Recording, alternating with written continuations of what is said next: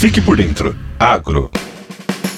O governo de São Paulo, por meio da Secretaria da Agricultura e Abastecimento, fechou o ano de 2023 com 205 milhões de reais em linhas de crédito concedidas para produtores rurais. O recurso é disponibilizado pelo Fundo de Expansão do Agronegócio Paulista, um dos principais mecanismos da gestão estadual para fomentar e viabilizar projetos voltados à produção agropecuária.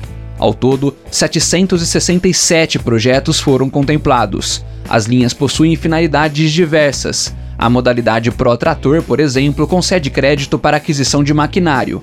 Outra frente é o financiamento de projetos ligados à sustentabilidade no campo. Um dos beneficiados foi o produtor João Pedro Vicentini, da Granja de Frango São Judas Tadeu, em Pedreira, na região de Campinas. Após a instalação de placas fotovoltaicas para captação de energia solar, adquiridas graças à linha de crédito, a propriedade se tornou autossuficiente em energia, gerando uma economia de 60 mil reais por ano. A gente percebeu a economia de energia, a gente paga o mínimo hoje né, de energia da conta, né? Por enquanto, né, até ela se pagar, ao invés de a gente pagar a energia, a gente vai pagar o financiamento, mas depois esse dinheiro vai se tornar lucro.